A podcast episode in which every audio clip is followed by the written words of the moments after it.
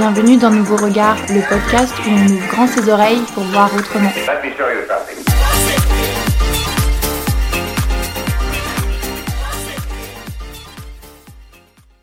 Alors euh, là, nous nous trouvons devant la médiathèque Persépolis à Saint-Ouen et on s'apprête à rentrer à l'intérieur pour aller assister à la projection d'un film documentaire qui s'appelle Douce France sur la thématique de l'écologie populaire. Douce France, c'est un film qui suit des lycéens pendant environ une année scolaire qui enquête euh, sur le projet du méga complexe Europa City qui devait voir le jour à Villepinte en 2027 et qui a été abandonné définitivement en novembre 2019. Et d'après ce qu'on a pu voir sur internet, c'est un film qui montre bien que vraiment toutes les générations peuvent ou doivent s'emparer du sujet écologique. Et ben c'est parti, on va aller voir ce que ça donne.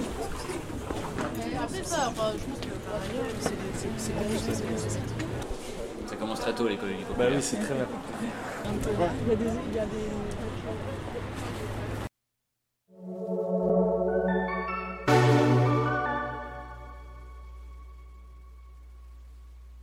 Alors là, on sort de la projection et on va essayer d'avoir une interview avec Gabriel Mazzolini, euh, qui est un activiste climat pour Alternativa, Vert Dragon et les Amis de la Terre.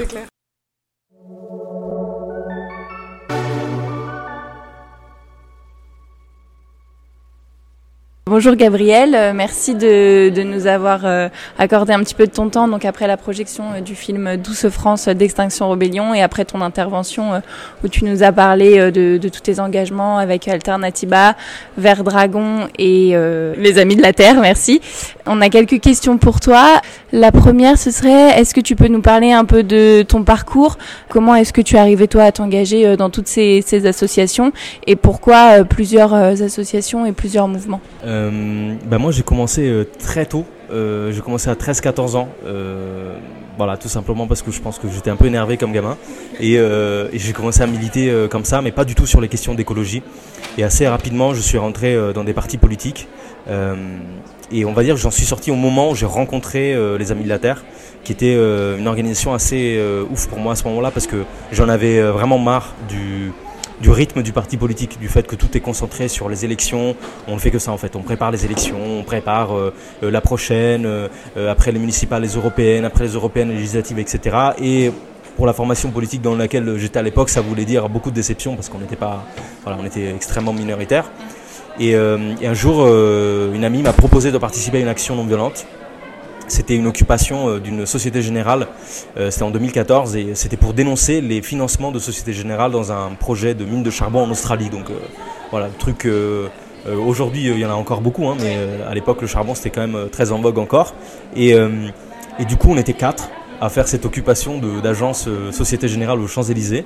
Et à Bayonne, en même temps, il y en avait une autre euh, avec une trentaine de personnes, parce qu'il y avait un groupe un peu plus fort là-dessus. Et euh, moi, je, je m'attendais pas à grand chose à ce moment-là, donc j'ai j'ai- j'ai- j'ai participé, ça m'a fait plaisir, tu vois, je suis allé. Et au bout de 4 minutes qu'on occupait cette euh, agence Société Générale, littéralement, au bout de 15 minutes, on s'est fait virer par, euh, par la police municipale et je me suis dit, plus jamais je ferai ça, c'est trop une humiliation. Et, euh, et en fait, trois semaines après, la Société Générale a renoncé, Société Générale, pardon, a renoncé au projet.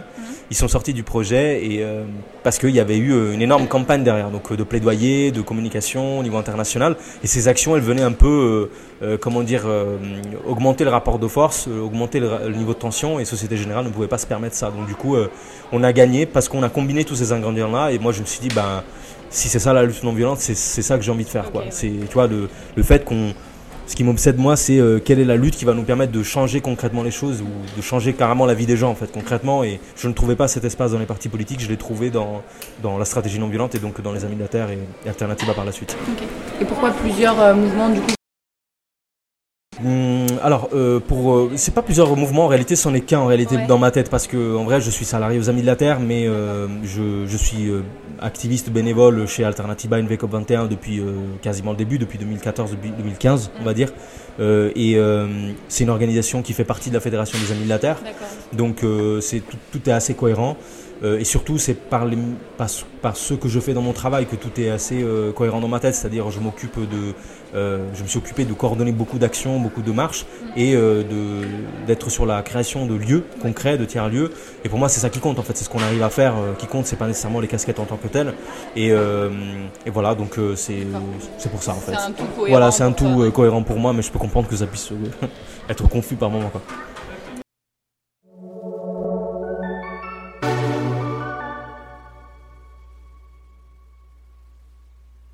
Donc, tu es venu aujourd'hui euh, à cette projection euh, documentaire pour nous parler d'écologie populaire. Est-ce que tu peux euh, nous expliquer ce que c'est que l'écologie populaire? Bah, L'écologie populaire, nous on dit souvent que ça n'existe pas, c'est un chantier en fait. C'est quelque chose qu'on est en train de construire parce que on part d'un constat qui est assez général mais, mais véridique et confirmé par des statistiques aujourd'hui, c'est que euh, on a gagné la bataille culturelle en France sur la question climatique. Ça veut dire concrètement qu'aujourd'hui, de droite à gauche, tout le monde parle d'écologie. Sur les médias, vous avez vu récemment les émissions spéciales de BFM 2050. Euh, euh, vous avez vu les programmes politiques, y compris pendant les élections, même si on n'a pas beaucoup parlé de climat. Tout le monde dans son programme parle d'écologie à un moment ou à un autre. Donc nous, on considère que cette partie de la bataille, elle est acquise. Voilà, pendant 50 ans, les organisations ont ramé pour réussir à en faire quelque chose de prioritaire dans les, dans les agendas politiques. Aujourd'hui, tout le monde est obligé d'en parler. Ça ne veut pas dire que ça devient une priorité pour tout le monde, mais c'est quand même euh, une obligation. Euh, et du coup, qu'est-ce qui manque là-dedans? C'est que euh, quand tout le monde, de l'extrême droite jusqu'à l'extrême gauche, parle d'écologie, il est beaucoup plus compliqué de, de, réaliser quel est le potentiel émancipateur de l'écologie, parce que la transition écologique, c'est ça qu'elle peut permettre. Elle peut permettre d'améliorer nos vies, elle peut permettre de vivre mieux dans un monde dans lequel on est de plus en plus pauvre, dans lequel on vit de moins en moins mieux en raison euh, de la pollution de l'air, de la pollution de l'eau, de la pollution plastique, etc. etc. Et, euh, et donc nous, on pense que fondamentalement, il y a une majorité de la population, les classes moyennes et les classes populaires, qui euh, a besoin d'une transition écologique à la hauteur de ses besoins et de ses colères. Et de l'autre côté, il y a une minorité de la population, ce qu'on appelle les puissants, qui développent, commencent à développer une vision de l'écologie qui leur est propre. Une vision de l'écologie dans laquelle finalement faire du nucléaire c'est très bien parce que ça permet de maintenir le, système en place. Euh, une écologie dans laquelle aller sur Mars alors que les gens crèvent de faim euh, ou qu'il y a des sécheresses partout dans le monde, qu'une certaine une, partie de la, de, la, de la Terre ne sera plus habitable, c'est tout à fait normal parce que c'est comme ça le progrès sous, le, sous le libre marché etc.. Et là, on commence à avoir euh, les conditions euh, matérielles que nous ont évoquées les scientifiques depuis euh, les 50 dernières années, depuis, le, rapport Meadows des années 70. C'est que concrètement, il y a des parties de la, de la Terre qui sont devenues inhabitables dans, dans, à certains moments dans l'année. Et de l'autre côté, côté comment dire, une partie de la population qui estime qu'elle va s'en sortir. C'est en l'occurrence les millionnaires et les milliardaires qui n'ont aucune considération pour le climat. Et je pense que l'un des trucs qui le démontre le mieux, ça a été là à la fin de cet été toute la, la polémique sur les jets privés. Bon, bah du coup ça va pas en fait. Et derrière, euh, les prétextes c'est pas je suis riche, du coup j'ai le droit de le faire. C'est vous inquiétez pas, de toute façon, c'est des émissions carbone minimes ou alors il y aura l'avion vert bientôt. Donc euh, même les puissants commencent à utiliser les arguments euh, environnementaux euh, entre guillemets pour justifier leurs exactions. Et pour nous, bah, c'est la démonstration qu'il faut développer cette écologie populaire. Et donc cette écologie populaire, c'est l'intersection, on va dire le croisement entre les besoins et les colères des classes moyennes et des classes populaires. Et ça veut dire très concrètement, par exemple, se battre pour obtenir un plan ambitieux et juste de rénovation thermique des bâtiments en France. C'est très concret. C'est pas il faut sauver les ours polaires bien qu'il faille sauver les ours polaires, c'est important. Mais aujourd'hui, il y a 12 millions de Français, on est, on est 12 millions de Français et Françaises à vivre dans la précarité énergétique. Peut-être c'est votre cas, moi c'était le cas pendant longtemps. Encore aujourd'hui, je vis dans une passoire thermique euh, qui n'est pas aussi humide qu'avant, etc. Mais c'est quand même un, euh, comment dire, un sujet de notre quotidien.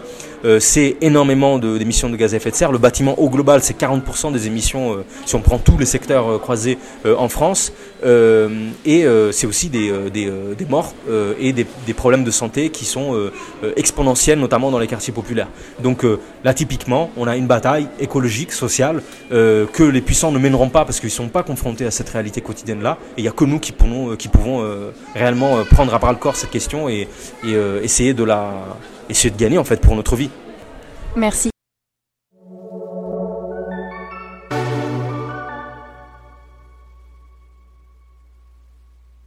Est-ce que selon toi, euh, toutes les actions que, vous menez pour l'écologie populaire, c'est quelque chose euh, qui n'est pas euh, aujourd'hui représenté dans la lutte politique?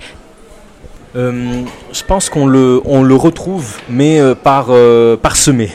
Et que ce soit, voilà, nous, nous on part du principe qu'un mouvement social doit être indépendant, indépendant de toutes les forces politiques, parce que en fait, si aujourd'hui au pouvoir, il faut, faut pas, rêver. c'est pas, c'est pas des écolos qui sont au pouvoir, mais nous on peut pas se permettre de, de dire parce qu'ils ne sont pas écolos, on ne peut pas enclencher un rapport de force ou négocier par moment aussi pour obtenir des choses. Et d'ailleurs, les plus grandes victoires récentes qu'on a obtenues, bah, on les a obtenues sous un gouvernement Macron qui était pour le moins hostile avec une majorité très très très euh, comment dire, très forte à l'Assemblée qui nous empêchait de faire notre travail de plaidoyer. même les ONG, nous, c'est notre quasiment l'un de nos cœurs de métier, d'aller vers les députés et essayer de les convaincre. Ben, là, c'était impossible. On a obtenu la fin du projet Notre-Dame-de-Lande. On a, obtenu euh, la fin de l'extension de l'aéroport euh, Charles de Gaulle en, 2000, en 2020. donc, c'est des petites victoires, mais il faut qu'on les obtienne en fait, sinon on ne peut pas avancer. et après, de l'autre côté, ben, notre rôle, c'est aussi de dire à ceux et celles qui portent l'écologie à un niveau plus euh, parlementaire, etc., bah, de dire que les priorités, elles se dessinent dans nos mouvements. Euh, et, donc il faut écouter les mouvements. Euh, pas, ça ne peut pas, ça ne peut pas être une coalition ou une alliance entre guillemets par nature, parce que bah, on n'a pas déjà, comme je le disais tout à l'heure, on n'a pas les mêmes intérêts immédiats. On n'a pas, nous, on réfléchit pas en fonction d'actions. Nous, on réfléchit pas en termes uniquement de calendrier électoral. Euh, on réfléchit en fonction de l'urgence climatique qu'on a en face de nous et euh, des opportunités politiques qu'on a en face de nous. Donc, par exemple, là, pendant euh, la discussion sur les débats sur le projet de loi finance, on savait qu'on allait devoir parler de précarité énergétique parce que ni le gouvernement ni les oppositions allaient le faire. Et c'est parce qu'on a posé le sujet qu'il y a eu un certain nombre de députés de l'opposition qui ont posé un, un, amendement pour obtenir 12 milliards sur la précarité énergétique, soutenu par d'autres oppositions de droite, etc. Et ça, c'est un bénéfice pour tout le monde. Voilà, il n'y a pas une question de droite ou gauche là-dedans. Il faut qu'on arrive à gagner, bien que, bien évidemment, euh, les puissants seront toujours soutenus par une certaine euh, classe politique euh, qu'on ne va pas mentionner ici.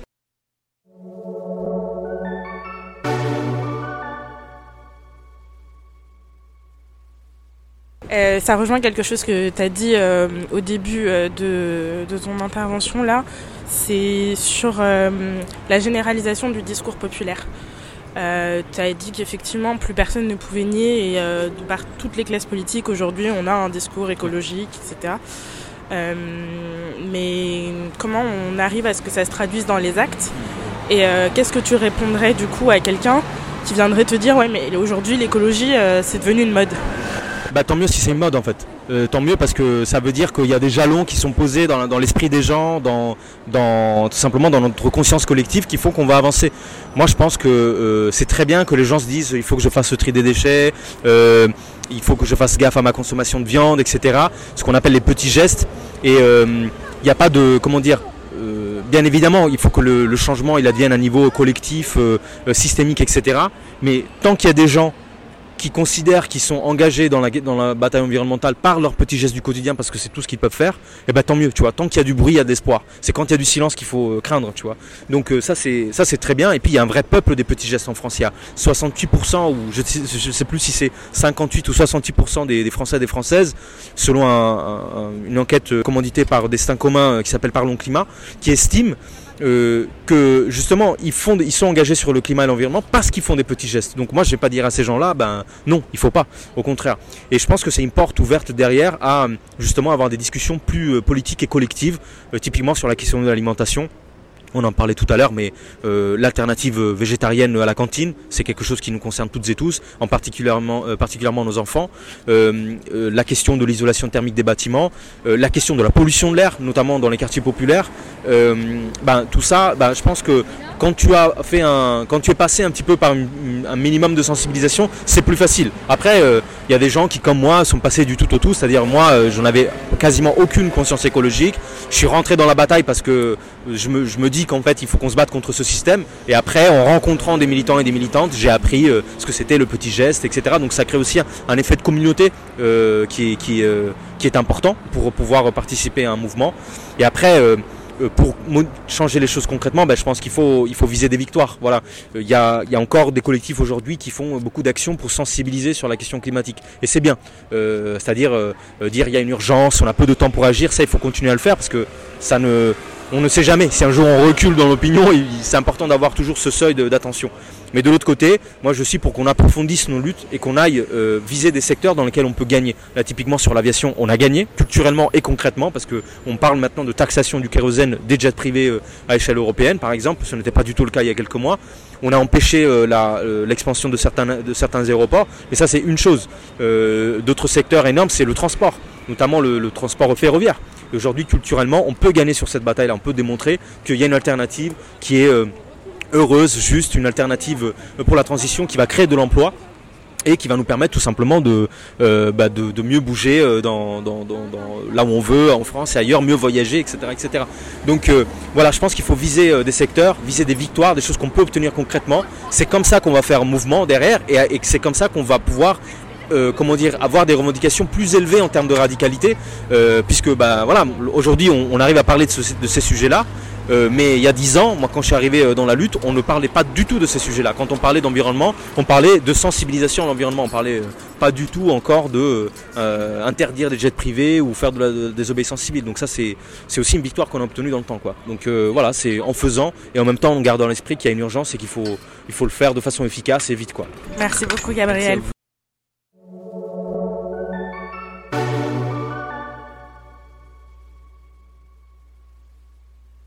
d'avoir écouté cet épisode. On espère que vous avez appris des choses et que ça vous a donné envie de passer à l'action. Euh, n'hésitez pas à partager avec nous euh, ce que vous envisagez de faire ou ce que ça vous a évoqué.